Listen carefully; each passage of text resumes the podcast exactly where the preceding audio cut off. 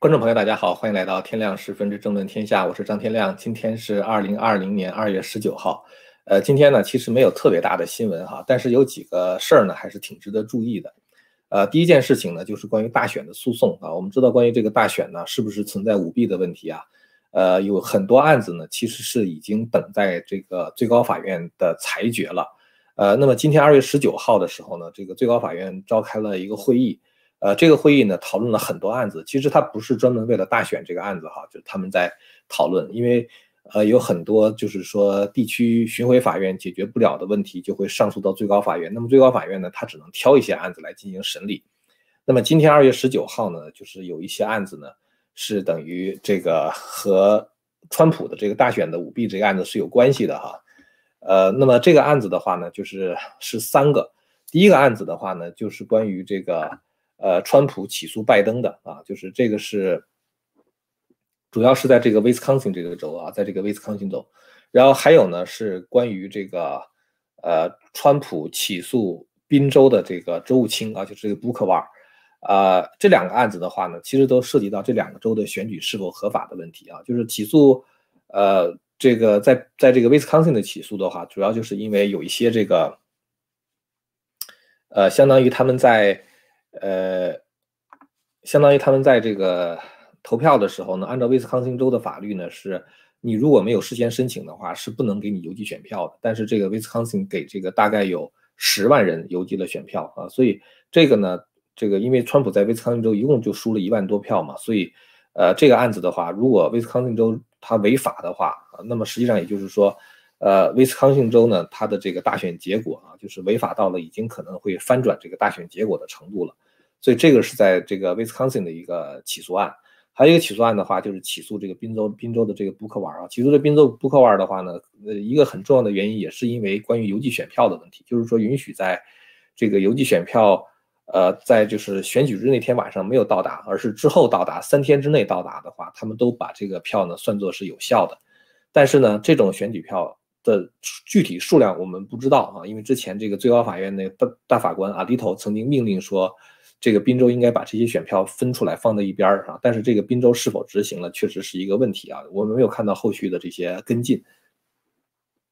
那么这个案子呢，如果要是能够这个打赢的话，当然也会就是说，对于川普在宾州的这个选举结果是不是能够翻过来啊，这个也是，呃，就是有可能会产生这样的影响吧。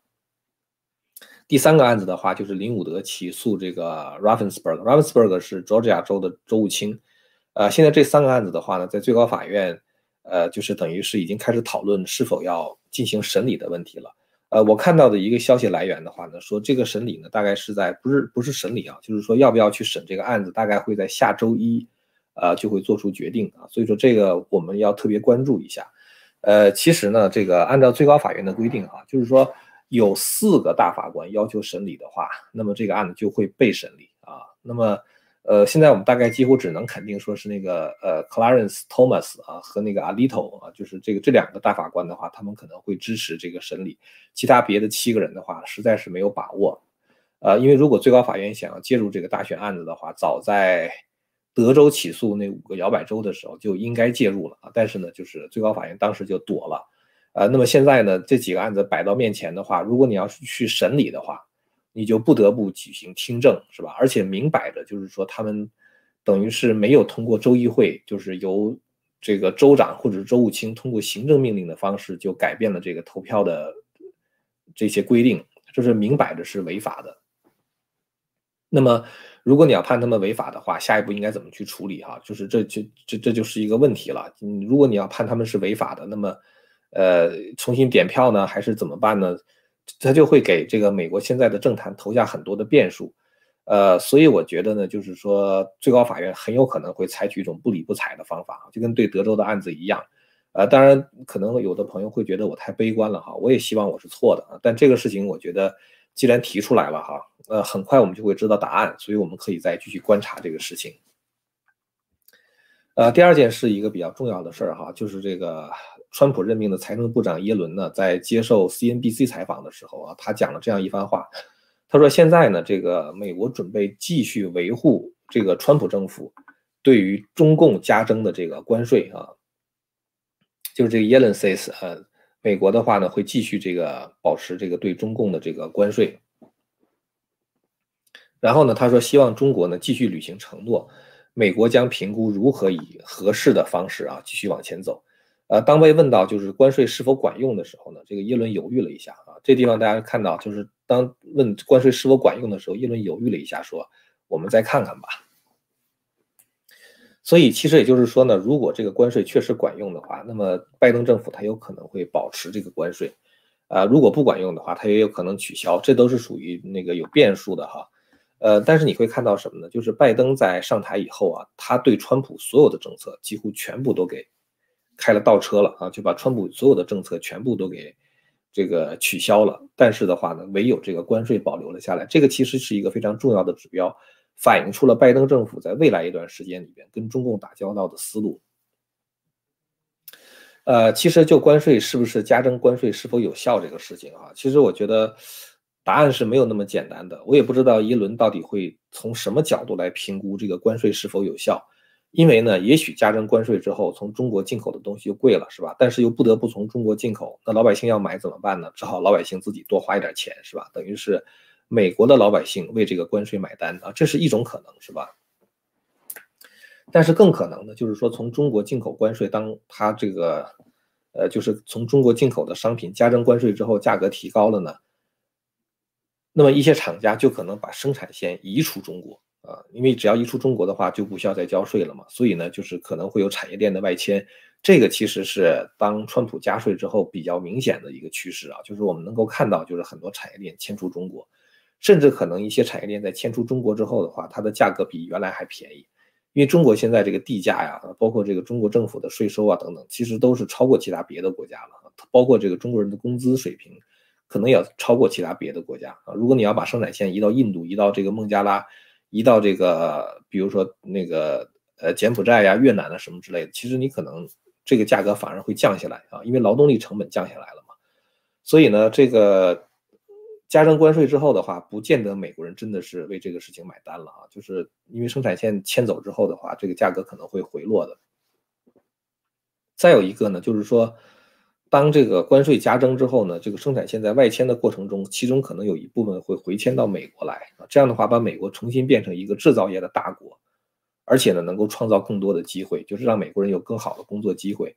所以，当你把这么多变量考虑进去的时候，我相信没有一个非常准确的模型能够描述这个关税加上去之后对美国到底是利大于弊还是弊大于利。就我个人的直觉来讲的话，是利大于弊的啊，因为我们看到。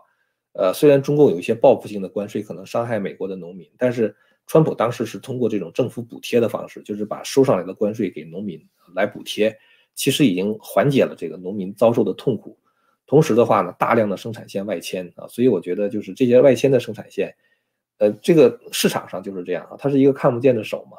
当你这个地方价格提高了之后的话，那么在别的地方生产成本降低的，就是相对于别的地方有。这个生产成本降低的可能性，那么那个地方它的这个生产的量一定会大起来。所以说，我觉得这个关税加征之后的话呢，这个整个国际贸易处会处在一种动态调整和平衡的过程。在这个过程中的话呢，其实真正吃亏的是中共，其他别的国家呢反而可能是受益者，包括美国。所以这个关于这个加征关税的这个问题哈，这个我想在短时间之内的话，应该不会快速的取消。这个呢，其实就反映出拜登政府对于中共的一个策略。我们知道，明天呢，这个会有这个就是七个国家的首脑啊，就美国、加拿大啊、英国、德国、法国、意大利加日本啊，这七个国家的首脑会举行一个 G7 峰会。这个就是相当于全球这个西方比较重要的这个工业国家啊，他们会在一块儿开一个会。在 G7 会议上呢，这个拜登会提出他的这个国际政策来，啊，拜登就是在《纽约邮报》上有有一个报道说，拜登呢就是要终结美国这个优先的政策啊，大家可以看一下这个这个报道，这是《纽约邮报》的报道，就是在这个明天召开的 G7 峰会上呢，拜登可能会宣布他终结川普的美国优先政策，呃，川就是拜登的想法的话呢，他会宣布是美国又重新回到了国际大家庭啊。然后的话呢，美国这个，呃，这个这个重新会跟盟友们站在一起啊，而不会去，呃支持美国优先了啊。所以在这个 G7 峰会上的时候呢，这个拜登他可能会宣布一些非常重大的外交上的决定，其中有一些这个信息呢已经透露出来了啊，已经透露出来。呃，什么信息呢？一个呢就是这个拜登呢，他承诺向这个世界卫生组织要做捐款。呃，他总共捐款数呢是四十亿美元，大家可以看到这个 four billion 哈，其中有二十亿美元的话呢会给这个 COVAX，这个 COVAX 呢它是由世界卫生组织控制的这么一个团体啊，也就是说什么呢？就是说这个拜登政府呢，他不但这个重新加入了这个 WHO 哈，因为这个呃川普他不是退出这个 WHO 嘛，他觉得 WHO 在整个这个瘟疫的调查上啊，包括对整个瘟疫的这个。呃，防控过程中采取的措施都是错的啊，所以他后来就退出 WHO。那么现在拜登的话回去了，拜登不但回到了 WHO，而且向 WHO 至少捐款二十亿美元啊。所以你会看到，就是拜登的话呢，就是他在这方面是在逆转川普的政策啊，就是等于重新加入那些很没用的国际组织啊。我估计可能像什么联合国教科文组织啊，这个联合国人权委员会，像这些川普退出来的这些退群的这些这个国际组织的话。拜登都可能会回去。那么这个呢是关于 WHO。再一个的话呢，就是拜登会这个重新加入这个巴黎气候协定啊，就是呃，就是同时就是美美国有很多这种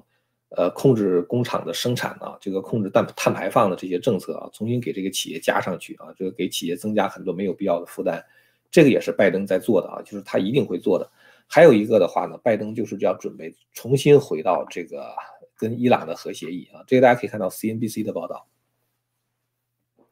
呃，实际上呢，这个伊朗现在对美国态度非常的强硬啊。伊朗可能知道拜登是一个特别没用的人啊，然后这个伊朗呢，他就给美国下了一个最后通牒，说在二月二十一号，就是后天之前，美国必须取消所有的伊朗的制裁。就在川普时代给伊朗就加的那些制裁啊，比如说经济制裁。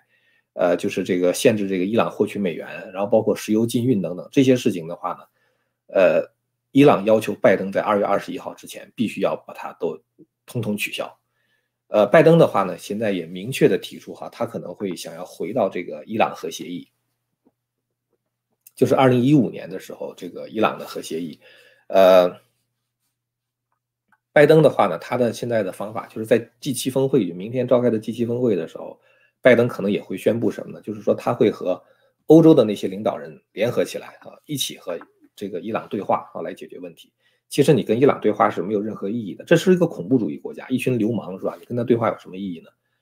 但是呢，伊朗威胁就是说，如果你要是不去放松这个制裁的话，我就不跟你谈。然后的话，我就拼命的浓缩铀啊，然后我就去生产这个这个原子弹。实际上，伊朗在做这个事情是一种非常冒险啊，甚至是跟美国同归于尽的那种感觉啊。就是说，因为如果他真的造出来原子弹的话，我相信即使美国不行动，以色列也一定会行动啊。以色列一定会把这个伊朗这个这个这个呃浓缩铀的那个那个厂子炸掉的。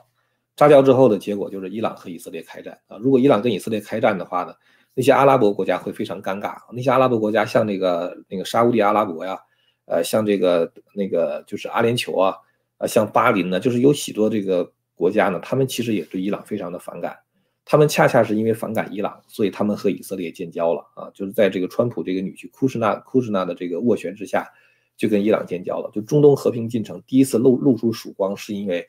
川普当时是把伊朗作为这些国家共同的敌人。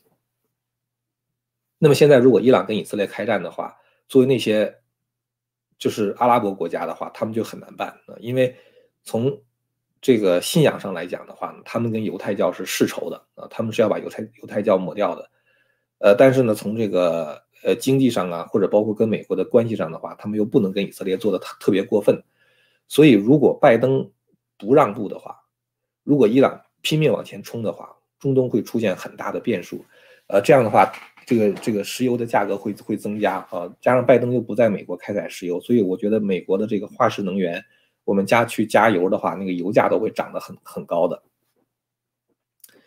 所以呢，这个你会看到 CNBC 在报道这个拜登这个要重回伊朗核协议的时候呢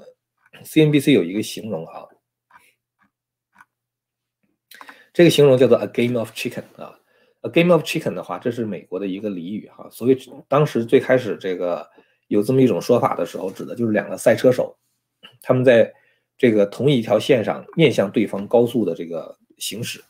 那这样的话，两个车不撞到一块就同归于尽嘛，是吧？总会有一个人害怕之后打方向盘躲开。那么躲开的那个人的话呢，就被认为是 chicken 啊。所谓 chicken 的话，实际上就是 coward 啊，就是就是胆小鬼的意思。所以现在伊朗和拜登之间的话，就是看谁胆小啊。呃，反正不管怎么样，我总是觉得拜登是那个胆小的人啊。所以这个拜登的话，几乎可以肯定就是这个 game of chicken 里边的那个 chicken。好了，那么现在这个伊朗核协议啊，这个拜登要回去；这个 WHO 的话呢，拜登要回去啊。然后巴黎协定的话，拜登要回去。但是在这么多的动作做完之后的话，对华关税却没有减，什么意思呢？这就涉及到拜登对中共的定位问题啊。拜登他可以对中共的人权迫害闭起眼睛来啊。拜登在那个接受 CNN 采访的时候讲得很清楚嘛，他说他不会对中共在香港，在这个就是呃新疆等地的人权迫害发出反对的声音，不管别人怎么给他洗地，他当时讲的原文讲得非常清楚，他说他 will not speak against。这些 genocide 啊，这这这些这些这些这个人权的暴行，反而的话呢，他说这人权暴行是中共的一个 cultural norm 啊，就是他的文化就是这样的啊，这简直是对中国人的侮辱啊！什么时候中国人把这个种族屠杀作为一种就是文化上的一一种常态呢？是吧？非常奇怪的一种一种一种对中国人的侮辱啊！我觉得中国人如果不对这句啊这句话表示抗议的话，那我觉得也是也是 chicken 了，我觉得也是很没面子的事情。但是拜登说呢，我不在这些方面跟中共对着干，可是，在贸易问题上啊，却要跟中共对着干啊。他说，你人权迫害我不管，然后呢，这个加入世贸这个这个这不是世贸组织 WHO 哈，国际卫生组织和世界卫生组织和巴黎协定，这这两个问题上的话，他是要跟中共合作的啊。所以他跟中共合作的这个问题是防疫问题啊，还有就是这个做这个呃这个这个气候变迁的这个控制啊，他是要跟中共合作的。然后呢，人权迫害，那拜登闭眼不管啊，这这是这是第二第二种，第三种的话呢，就是呃对华的这个关税，说明一个什么问题呢？就是拜登呢，他在经济上是把中共作为一个对手的啊，他要跟中共竞争的，所以拜登的想法就是建立一个联合欧洲的跨大西洋联盟，然后呢跟中共在经济领域竞争，然后在其他别的防疫问题上，在什么呃这个这个气候问题上的话，要跟中共合作。德国和法国也同意，所以我觉得七国峰会之后的话，很有可能会达成这样的一个局面。呃，我这么说，我知道很可能很多朋友他们会觉得很相相当的这个这个悲观失望哈。但是现实情况是这样哈，我们就分析这样一个现实的情况。其实这些国家，这些西方国家认识不清的是什么呢？有好消息，咱们一会儿再说哈。这个国家认识不清的是什么问题呢？他说他们不知道跟中共的竞争从来就不是一个公平的竞争啊，因为中共它可以通过政府补贴。企业可以通过盗窃知识产权啊，可以这个使用这个奴工啊，包括在新疆使用这种奴工，呃，或者是在这个监狱，在这个这个劳改营里边用这个这个良心犯呐、法轮功啊，用他们这些奴工的话来生产产品。当然，你这样做的话呢，你就会降低你的生产成本，对吧？当你的生产成本降下来的时候呢，那在国际市场上，当然你就有竞争力了，是吧？你就可以挤占那些国际市场。所以等于是美国也好，德国、法国，一方面他们老老实实的啊，这个相当于这个参参参加比赛的时候老老实实的这个比赛；另外一方呢，像中共这边的话，属于大肆作弊，是吧？那你老老实实的人肯定是干不过那些大肆作弊的人嘛。所以你真正需要做的是要把作弊的人拎出来啊，然后把他作弊的行为揭露出来啊，然后呢，把这个呃就对他进行惩罚，是吧？其实这就是恰恰是川普之前做的啊，川普加关税也好啊，或者是经常讲啊，中共这个泄露了病毒啊，呃，然后后来或者是川普经常讲说这个这个这个中共呃在香港在新疆的问题上这个人权迫害啊什么之类的这些东西的话呢，实际上是在压迫中共啊，你不要盗窃知识产权等等等等这些东西的话呢，是希望能够。至少限制中共的一些肆无忌惮的作弊的方法啊，但是呢，这个中共跟川普冲突的原因也是，也就是在这些方面吧。但是拜登的话呢，重新回到那个非常 naive 的那种想法，就是极度幼稚的想法啊。他觉得我联合了我欧洲的盟友的话，我就可以跟中共公平竞争了，这是根本就不可能的啊。呃，说了这么多悲观的事情呢，其实我想说一下这个一个比较重要的事儿哈，就是呃，下个礼拜呢有一个比较重要的事情，就是保守主义者呢将在奥兰多哈，就是在这个 Florida 这个奥兰多召开保守主义者行动大会啊，叫做 CPAC。呃，在这个 CPAC 上的话呢，有很多就是这个已经登就是登记发言的啊，就是马上就要发言的。呃，包括呢，这个川普内阁的成员啊，就是包括川普内阁成员里边有像这个 Ben Carson 啊，就是川普原来那个住房与建设部部长，还包括呢原来的这个国务卿 Mike Pompeo，还包括以前这个白宫的新闻秘书，就是那个 Sarah Huckabee Sanders。Sarah Huckabee Sanders 的话，他要参选州长啊，所以说他这次高调的出来，也是给自己就是为了积累这个知名度和这个曝光度。那么还有呢，就是川普的那些。州长啊，就是就是对对他比较支持州长啊，包括这个南达科他州的州长啊，这个这个 Christy Nome 啊，这是个女的哈，好像是，还有一个 Florida 州长啊，就是那个 Ron DeSantis，这个 Ron DeSantis 最近一段时间特别火啊，因为他把那个 Florida 搞得很好啊，这个还有呢，就是之前的那个呃国家安全顾问啊，这个 Richard Grenell 啊，这些人的话都是要讲话的。还包括什么呢？还包括这个参众两院的一些这个重要的议员啊，包括在参议院的这个 Josh Hawley 啊，这个 Oklahoma 的这个 Lan Lankford，啊，还有这个 North Carolina 的 Ted Budd 啊，还有这个 Alabama 的 Mo Brooke，呃，这些人的话呢，他们都要讲话啊。那么现在的话呢，其实是有一个问号的，什么问号呢？就是川普本人是否会来啊？川普本人是否会来？这个 CPAC 这个行动大会的这个组织者呢，他们说他们已经向川普发出了邀请啊，但是川普呢到现在为止一直没有给他回复。实际上，川普在这个当总统之后啊，每年的这个保守主义者行动大会就这个 CPAC 啊，那是就是美国保守力量的一个大聚集，呃，基本上不是川普就是彭斯都会出席啊，甚至有的时候两个人是一块出席。我记得好像是二零一七年吧，两个人是一块出席的。呃，所以呢，这个在现在这样一个。就是保守主义者，就是不断的被 cancel 啊，就是在在 cancel culture 中不断的 cancel 的时候，川普作为保守派的精神领袖，更应该出来讲话啊，让人们能够听到他的声音。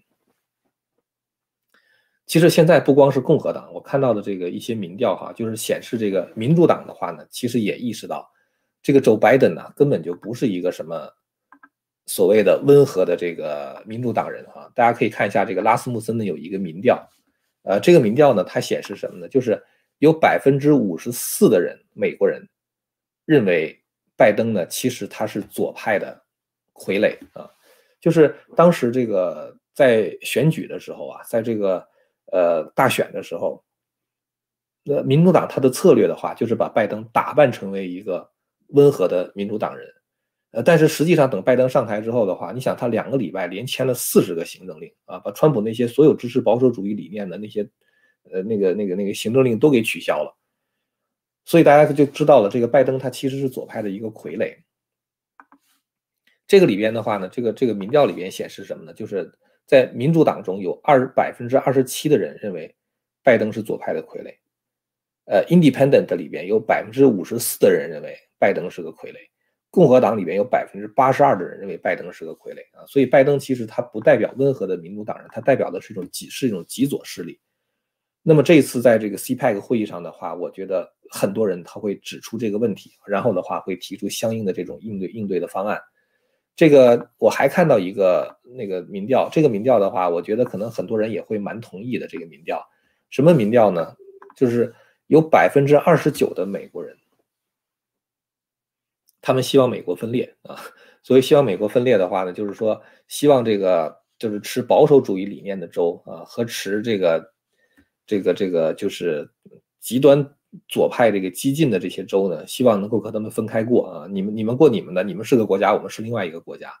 呃，现在支持美国分裂的人呢，达到了百分之二十九啊，在这个 Independent 里，在这个 Independent 里边的话呢，高达百分之三十七。所以说明一个什么问题呢？就说明这个。拜登上台之后的话，他的极左政策是非常不得人心的，所以我想在这个时候呢，这个恰恰是要凝聚保守派共识的时候，所以我希望川普呢，我我我我其实预期川普到时候会出席，呃，他川普会出席会讲话，而且我觉得川普说不定会宣布一些重大的决定决定哈，比如说办理自己办这个保守主义者自己的社交媒体啊，或者在其他别的方面采取什么样的行动。呃，我我我是预期是这样哈，就咱们到时候再看吧。呃，今天呢其实没有特别大的、特别爆炸性的新闻哈，就是因为很多东西是悬而未解、未决的，包括这个周拜登明天在 G7 峰会上到底会说什么，啊，包括这个最高法院在下周一会做出一个什么样的决定啊，关于这个大选的这个案子。呃，但是呢，我觉得今天还是有必要跟大家更新一下，因为这些事情是我们值得注意的啊，包括下周的保守主义者行动大会，这个我们也要看一看保守主义者他们下一步的计划是什么啊。如何应对目前的这样的一个困局？好了，那么今天的话呢，想跟大家说的就是这些了啊！感谢大家的收看，咱们下次节目啊，如果你要是对对我们这个内容感兴趣的话，欢迎您订阅和传播这个频道啊！咱们下次节目再见。